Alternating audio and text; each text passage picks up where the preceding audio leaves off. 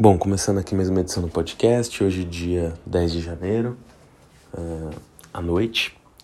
Como sempre, só relembrando né, que as opiniões dadas aqui são apenas conjecturas baseadas em informações públicas e não se configuram como qualquer tipo de recomendação de investimento. Bom, essa semana, né, sem dúvida, né, os últimos dias, aliás, o principal tema aí de tudo, né, foram os acontecimentos aqui no Brasil, para quem para o mundo todo, né? Mas principalmente para quem vive aqui. Mas, como sempre, enfim, eu só vou falar um pouquinho de coisas que aconteceram lá fora, porque principalmente na China a gente teve desenvolvimentos muito importantes, eles continuam uh, acontecendo e mexem muito no nosso país. Hoje tem uma dependência muito grande das exportações para a China, então é, é impossível ignorar isso. Vou falar de algumas coisas dos Estados Unidos e depois vou para o Brasil, onde a gente tem os principais acontecimentos. Bom, Uh, indo de forma rápida aqui, na China essa semana, como uh, na verdade eu até comentei, até falei no episódio de previsões e tudo mais, eu acredito sim que vai ter uma, uma desaceleração estrutural do crescimento chinês, não só em 23, mas para frente. Mas na verdade o governo chinês, não sei se ouviu o podcast, mas pediu truco, né?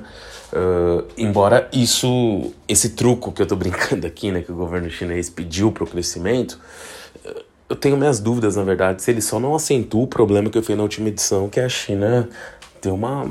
Não sei se é uma crise, mas tem alguns problemas ali uh, com, a, com, a, conta, né? A conta corrente do país mesmo, não ter déficits muito altos, os juros lá não terem que crescer um pouco. Então, uh, eu tô olhando com curiosidade esses movimentos chineses, acho que pode ser um ensinamento para o mundo, olhar se der certo e se der errado também.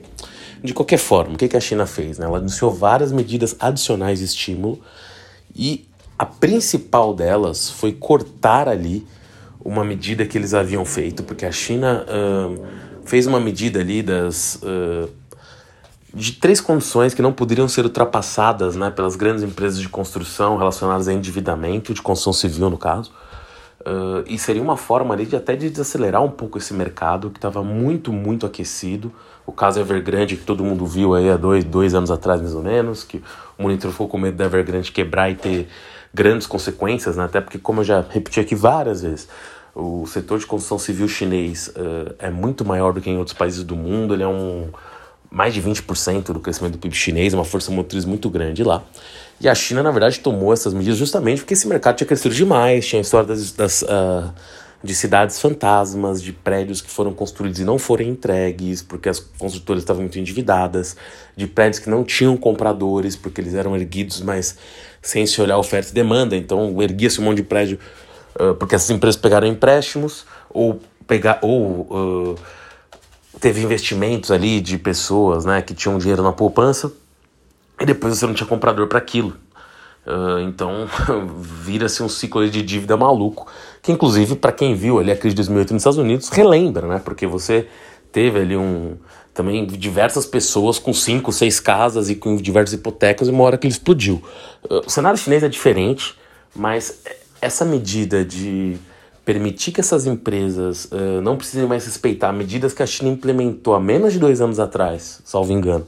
Não, não são medidas de muito tempo, acho que elas foram implementadas em 2020 uh, para impedir o, o final de 2020, que foram sendo colocadas. Então, na verdade, que, desculpa, esse final de 2020 terão mais de dois anos, que na verdade elas foram implementadas em 2021, perdão.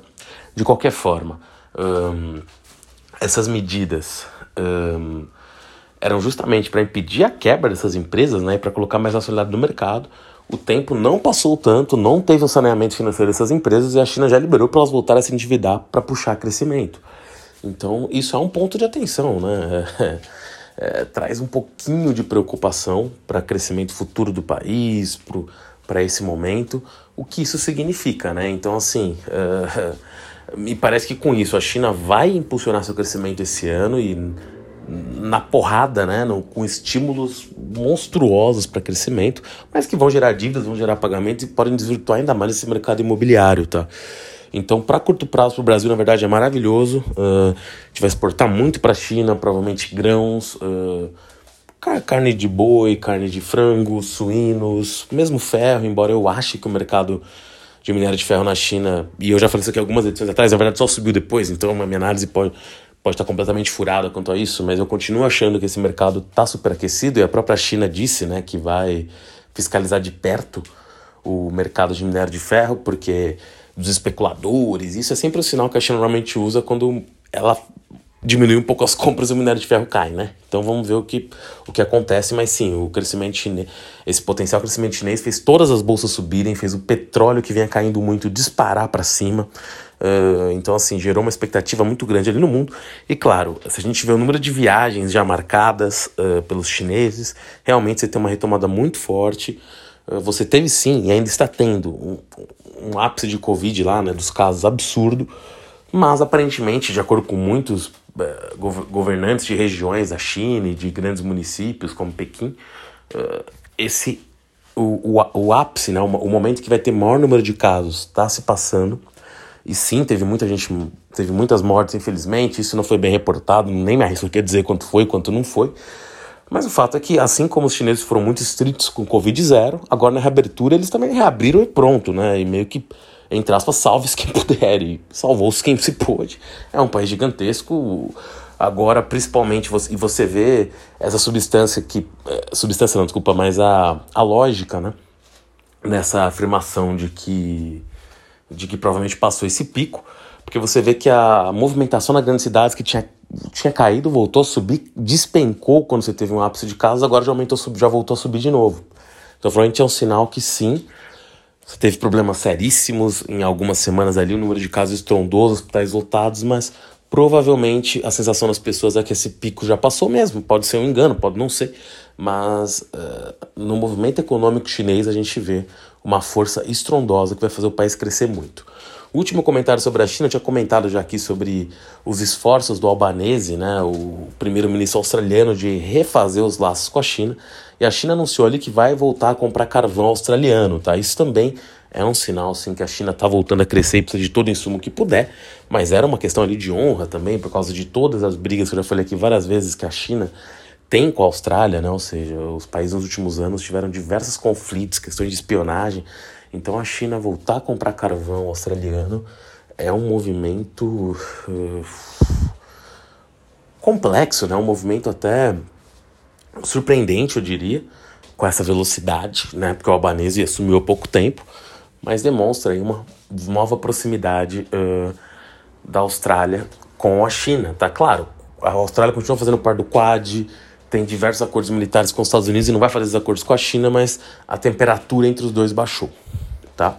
E como eu disse, as bolsas do mundo inteiro, principalmente dos emergentes, subiram aí nesse rally chinês. A bolsa da China já subiu 20% desde o do menor momento, e tudo isso até por essas questões geopolíticas que eu estou mencionando aqui, para essas mudanças nas regras chinesas, que vai ser muito complexo ver o que isso vai gerar para frente, tá? É uma coisa realmente para se analisar muito de perto os impactos em cadeia que isso pode ter. Até pelo número de países hoje que devem dinheiro para a China, se a China tiver algum tipo de problema que ela precisa cobrar esses países, os impactos são imprevisíveis. Vou falar bem mais rapidamente dos Estados Unidos, mas acho que duas coisas valem destaque. A primeira é a disfuncionalidade total da nova Câmara de Representantes, ou Câmara de Deputados americana.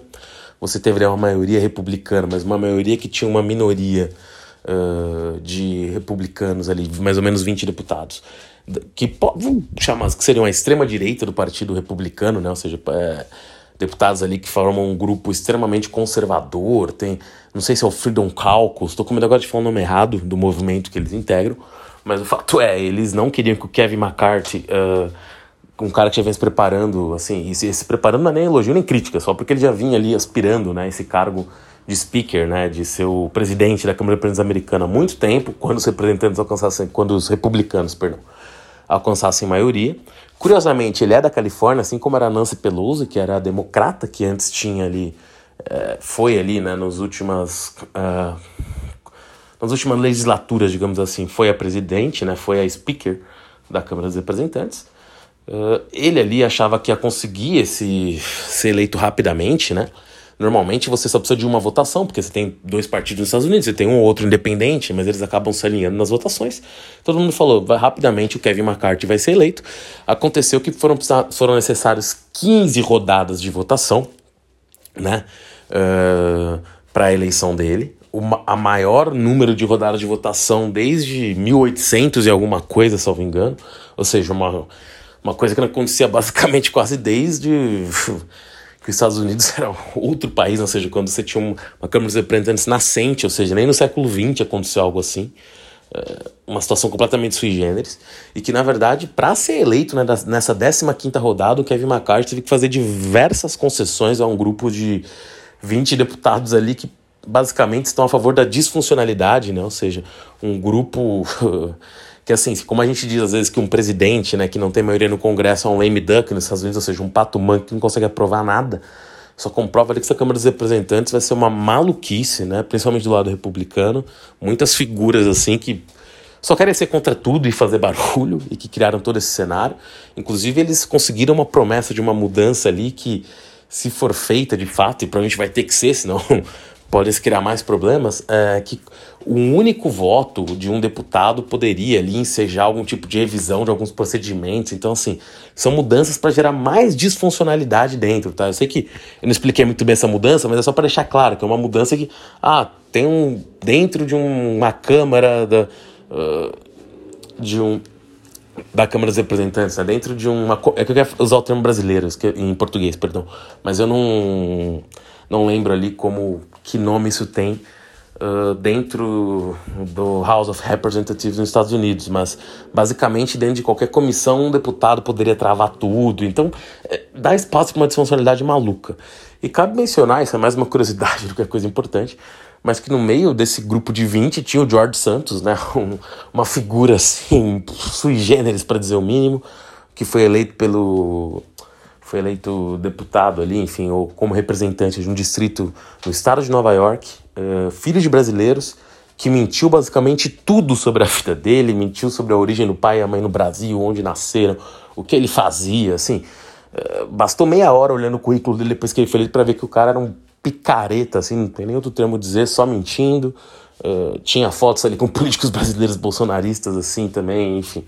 Eh, em situações nos Estados Unidos, mas assim, o cara mentiu basicamente tudo, foi um dos que tumultuou esse processo, então assim, é mais um comentário porque uma figura assim realmente curiosíssima, né, e que tem uma ligação aí com, com o Brasil, talvez tenha sido o deputado mais comentado durante essas votações, simplesmente porque muita gente queria até que ele nem assumisse a posse, né, e ele é o retrato de um voto de protesto, né, porque é um cara sem nenhum tipo de, de proposta para nada, é um uma figura assim realmente até difícil de definir.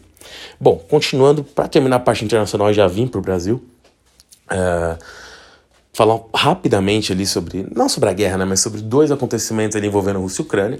O primeiro deles, que os Estados Unidos estava considerando trazer soldados ucranianos para o seu território para ensiná-los a manusear os mísseis Patriot, ou Patriot Missiles, que eu já comentei aqui algumas vezes, que são mísseis que os Estados Unidos vendem apenas para aliados mais próximos e resolveu agora também entregar para a Ucrânia. Uh, claro que, enfim, a partir do momento que se vende, já se tem ali o um entendimento que vai se dar algum tipo de treinamento, mas se essa vinda ocorrer e ficar pública, pode irritar mais os russos, pode ser mais um fator aí para um problema ali, né, no, no momento ali no conflito entre os dois países. Uh, além disso, tá? E falando um pouco do lado russo, tá?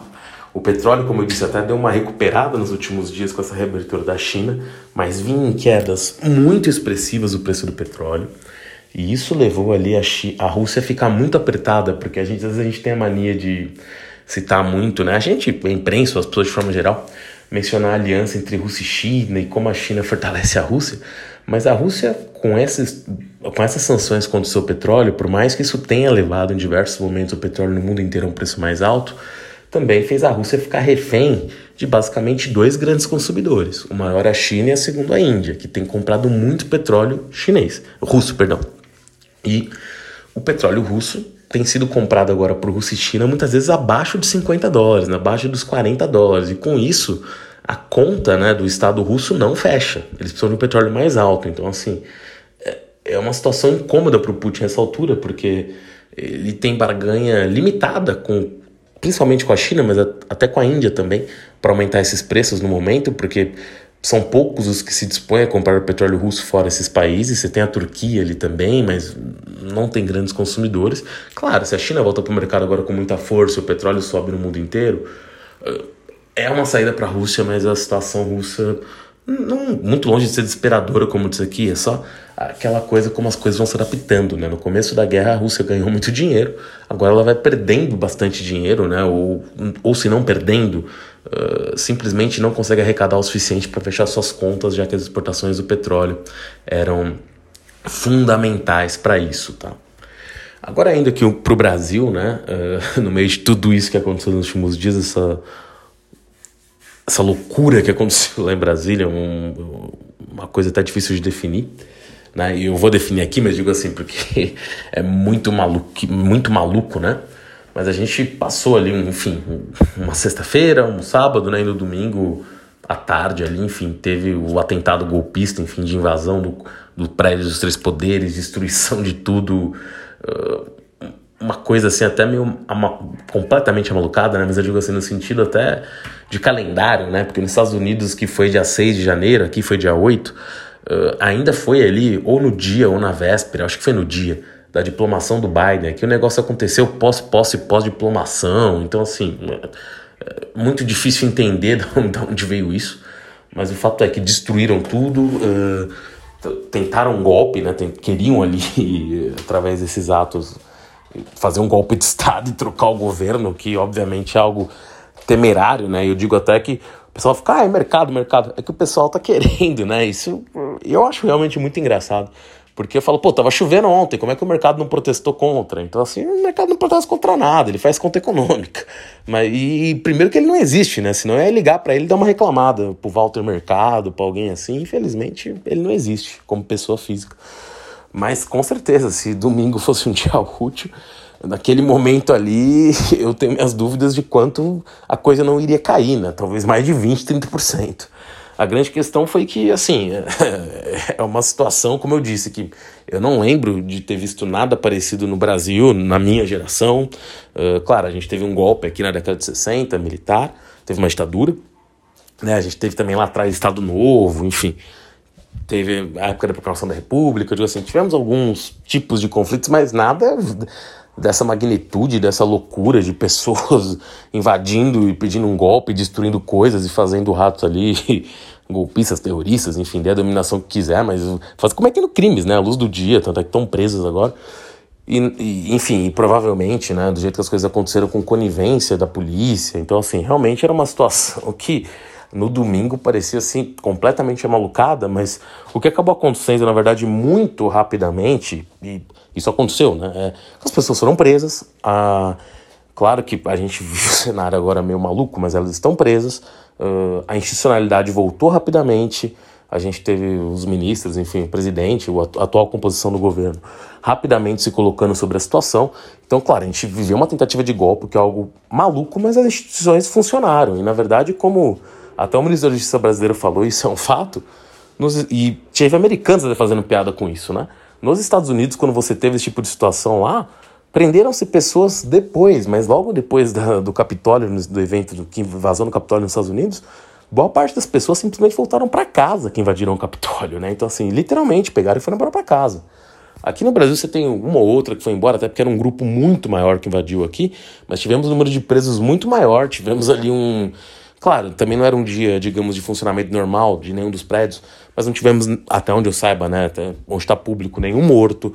Então, assim, foi uma tentativa de golpe, mas foi, claro, as pessoas invadiram os prédios, destruíram obras de arte, destruíram coisas, fizeram aberrações, é, enfim, situações até difíceis de, de explicar mesmo, mas uh, foram presas, né? Então, assim, o Estado brasileiro funcionou e, na verdade, tinha-se muitas dúvidas, né? E esse era o medo do funcionamento das instituições pós essa retórica, né, que podia ser isso. Tanto que se tinha medo, muito medo de uma situação dessas até pré-posse, né, do, do, atual governo, enfim, pós-eleições. Acabou que aconteceu depois, foi refreada. Uh, então, assim, claro, isso deveria ser um puta sinal amarelo e é, mas a forma que o governo resolveu e respondeu, na verdade, tirou esse risco, entre aspas, né? Eu posso estar enganado, pode ser de outra coisa, mas não parece factível que venha outro, outro golpe, eles também outro nível de, de como posso dizer, de risco institucional tão alto. E, esse foi o ponto de ruptura, foi um ponto de ruptura que foi rapidamente travado.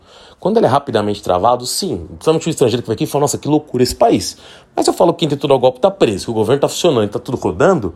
Eu falo, pô, na verdade, esse risco que estava, entre aspas, pairando de alguma forma, agora está sanado. Então, até meio, de forma até meio maluca, ao ver aquilo, você fala, pô, agora eu tenho até um pouco menos de medo, talvez, de investir no Brasil. Claro que eu preciso entender tudo isso ainda.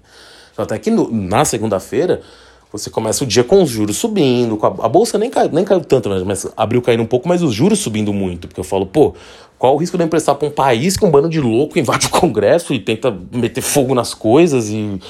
Porra, que que é isso, né? É, Queimar um monte de crime, defeca dentro do lugar, que que, que é isso, né? Só que assim, é o que eu disse, na verdade é uma coisa tão malucada que assusta. No momento, quando você vê, você fala, tá, qual o efeito real disso? Baixo. Então você acabou tendo a bolsa voltando, você acabou tendo os juros, os juros caindo, uh, o movimento potencial doméstico subindo muito por causa de tudo que eu já falei da China aqui. Essa semana a gente tem ali, isso na verdade eu vi até alguns influenciadores, aí, influencers de. Ai, não sei nem como chamar, mas se é de bolsa, se é de mercado do que, falando que a bolsa teria subido por causa disso, mas na verdade isso é uma notícia antiga, tá? essa notícia tem é desde sexta-feira que o Haddad fez um plano ali, uh, provavelmente de corte de custos por parte do governo. E aqui não estou entrando tanto no mérito, fica a gente, ah, não pode cortar, tem que ter disciplina, ou não tem que ter disciplina fiscal. O ponto é, eu já falei isso aqui várias vezes, o Brasil tem zilhares de, de isenções fiscais uh, para muitas indústrias que são muito ineficientes e que nenhum governo teve a coragem de combater isso de forma decente. Não sei se esse vai ter também, mas o, o Haddad, no plano dele, teoricamente, isso consta. Conta algumas receitas extraordinárias também que não estão previstas no orçamento. Como a gente viu esse ano, as receitas uh, do governo batendo com muita frequência o previsto, provavelmente o orçamento do ano passado, desse ano, que foi feito pelo governo anterior, realmente estava mal feito. Então as receitas devem ser maiores um pouco. Deve vir algum aumento de imposto, e principalmente o imposto sobre lucros e dividendos, né, que é uma loucura não existir sobre dividendos, perdão, sobre lucros existe, né? Sobre dividendos, que Brasil e Estônia, que não tem esse imposto, então assim, é, é um imposto que vai acabar entrando, né? E se, a gente cortar essas isenções e realmente o valor que o Haddad está falando que seria um corte de 200 bilhões de reais, seja por receitas extraordinárias, seja por, uh, seja por algum, algum aumento de arrecadação extraordinário, uh, você basicamente acerta ali o, o o balanço brasileiro, né? E assim, e com isso você diminui a inflação, diminui os juros, e aí o país está na pruma para andar, principalmente nesse ano com a China indo tanto. Então acho que a gente já vê esse movimento na bolsa muito forte agora, com esses ajustes, com esse movimento. Uh, claro, fica um pouco de medo com a situação do país. Tinha o um papo aí, talvez, de alguns grupos rebeldes também, golpistas, sei lá, malucos aí tentarem fechar refinarias, mas aparentemente também já foram detidos, isso ontem ainda pela manhã. Então, assim, o que parece é, os grupos que tentavam criar instabilidade foram parcialmente ou totalmente neutralizados. Você tem o, o governo com planos na área econômica mais críveis agora. E quando eu digo crível, não é porque eu ou o mercado achamos bom, é porque agora eles existem. Porque, como eu falei aqui semana passada, o que você tinha era cada ministro dando uma ideia. Então, é basicamente eu tenho um time de futebol um dirigente fala que a gente vai contratar um goleiro, mas não precisa de zagueiro. O outro fala, a gente vai contratar um zagueiro, mas não precisa de goleiro. O outro fala, não, eu vou, eu vou contratar um jogador jovem, porque acho que o time já é muito experiente, mas o outro dirigente fala, não, o time é muito jovem, precisa de jogador experiente.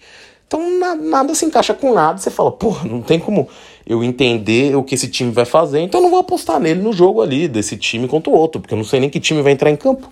Agora está mais claro, então assim, muitas dúvidas foram dissipadas isso vai facilitando um pouco as coisas. Então, assim, uh, vai ser bastante importante ver esses primeiros planos econômicos com essa semana. Foi um, os dias, assim, talvez mais malucos né, da história da República recente do Brasil, uh, ou da democracia, né, pós, uh, pós a democratização brasileira, né? Foram provavelmente os dias mais malucos e, e, e assim, inacreditáveis, mas... É como eu disse, né? A institucionalidade voltou muito rápido. Isso é um ponto, na verdade, positivo de sobremaneira, né? Quando a gente teve, sei lá, eventos parecidos na África do Sul, quando tentaram prender o Jacob Zuma, foi muito. Nossa, teve dias de revoltas e quebradeiras. E, e aqui não estou comparando um evento com o outro, nem tentando equiparar, tô falando mais a rapidez com que as coisas se arrumaram. No México, agora, você teve ali também a, a prisão do filho do El Chapo. O, tá em, o país está em guerra civil até agora. Então, assim, guerra civil tô exagerando, mas tem diversas regiões do México com tiros e loucura. Então, assim, claro que aqui foi um grupo malucado tentando fazer um golpe de Estado, uma coisa. Meu Deus do céu. Mas, assim, é. Eles estão presos, né? Essas pessoas estão presas. E muito rapidamente. Então, assim, isso não teve, pelo menos até onde se sabe até esse momento, não teve consequências duradouras. Uh, e eu estou repetindo muito isso aqui, estou sendo até chato nessa repetição, para dizer que isso, na verdade, é, uma, é um problema que foi resolvido muito rapidamente pelo governo. Isso só traz confiabilidade. Então, assim, é, é esse é o estágio que a gente está agora. Indo agora aqui para a Bolsa, tá? Com esse cenário, digamos, de um Estado, como eu até comentei aqui por cima, em teoria mais responsável fiscalmente, né? E é o que está se desenhando a gente tem chance, se a inflação não subir, e claro, o risco ali seria a China voltar muito forte para o mercado, mas acho que o Brasil tem chance da inflação cair, não tanto, ou no mínimo se manter. A gente tem chance dos juros caírem, uh, os juros caindo, ou no mínimo não aumentando, enfim, que já estão altíssimos, né? A gente tem um aumento da atividade econômica e principalmente construtoras, que são construtoras, ações de varejistas, que são empresas que estão amassadíssimas em bolsa, estão valendo frações do que deveriam valer podem ter recuperação absurda e muito rápido. E uma recuperação que, na verdade, nesse caso, sim, são empresas que estão ligadas à economia real de forma muito clara, ou seja, vai sinalizar realmente uma volta da economia brasileira aí, né, uh, de forma mais clara, né, ou seja, uma sustentabilidade dessa volta, que a gente teve ali muitos estímulos na época eleitoral, com objetivos também, muitas vezes eleitorais, a grande maioria, e que, claro, deram algum movimento na economia, mas foi um movimento, dá um empuxo, mas esse empuxo muitas vezes o avião não decola. E a chance que a gente tem agora é de realmente fazer um movimento mais real sobre isso, né? E para isso você precisa acertar as contas, mas acertando essas contas e utilizando a pauta ambiental, que é muito favorável ao Brasil, utilizando a questão do nearshoring, a gente talvez seja uma oportunidade única dos últimos anos de fazer o Brasil andar. E, claro, isso puxa tudo. Uh, e como eu sempre digo aqui, tá? A bolsa também, que pessoal chama de mercado tal, mas a bolsa de valores em si, muitos desses até figurões que aparecem, ou industriais, nem tem ações em bolsa nessas empresas, porque a bolsa, muitas das maiores empresas brasileiras estão listadas, mas várias nem são listadas, então são pessoas que nem estão ligadas a isso. Então, sim, a bolsa é uma representação das maiores empresas do país, o que às vezes não uh, está vinculado ao que está acontecendo de fato na rua, mas principalmente nesse caso das varejistas das construtoras está. Então acho que a gente nessa retomada pode ter a volta dessas empresas muito fortes com o juro caindo. Os bancos também caíram muito, uh, somente o Bradesco, podem ter algum tipo de retomada, uh, porque a gente vinha ali alguns riscos de aumento da inadimplência muito claros que com o país uh, mais saneado, mais claro e com a política econômica mais clara, podem acabar se resolvendo. Então acho que é um cenário que a gente tem que ter cuidado, tem que ter olhar, mas com esse com esse empuxo chinês, mais uh, a arrumação que está parecendo que vai surgir no país, mais uma estabilidade institucional que pareceu bastante clara, pelo menos até agora, uh, é a chance aí do Brasil ter um bom ano, enfim, e o mercado financeiro acabar acompanhando. Bom, por hoje é só, até a próxima edição, valeu.